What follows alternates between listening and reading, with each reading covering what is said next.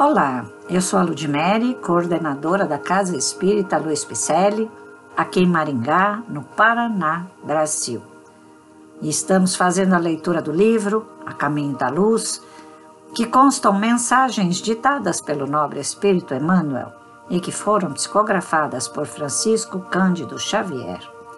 Estamos estudando o capítulo oitavo, A China Milenária, hoje com o subtítulo Fo-I.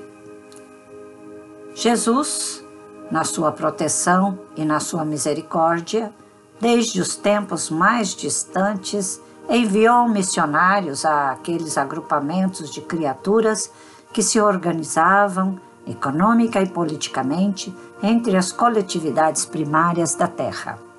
As raças adâmicas ainda não haviam chegado ao orbe terrestre e entre aqueles povos já se ouviam grandes ensinamentos do plano espiritual de sumo interesse para a direção e solução de todos os problemas da vida.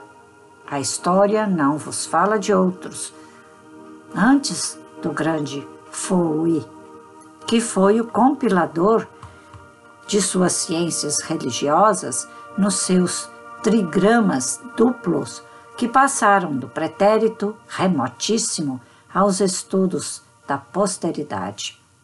Forri refere-se no seu I King aos grandes sábios que o antecederam no penoso caminho das aquisições de conhecimento espiritual. Seus símbolos representam os característicos de uma ciência altamente evolutiva, revelando ensinamentos de grande pureza e da mais avançada metafísica.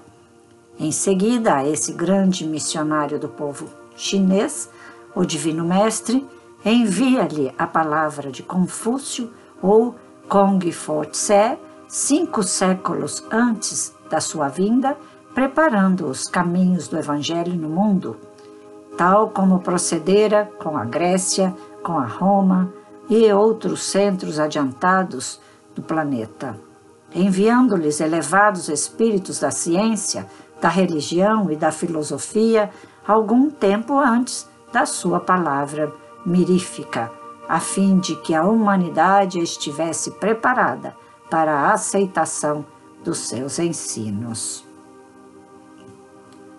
Acesse nosso site www.celpifempicele.com.br.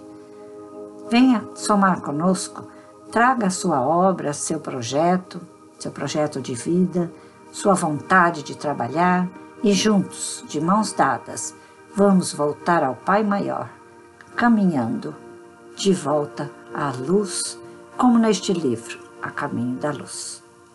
Um grande abraço e muita paz.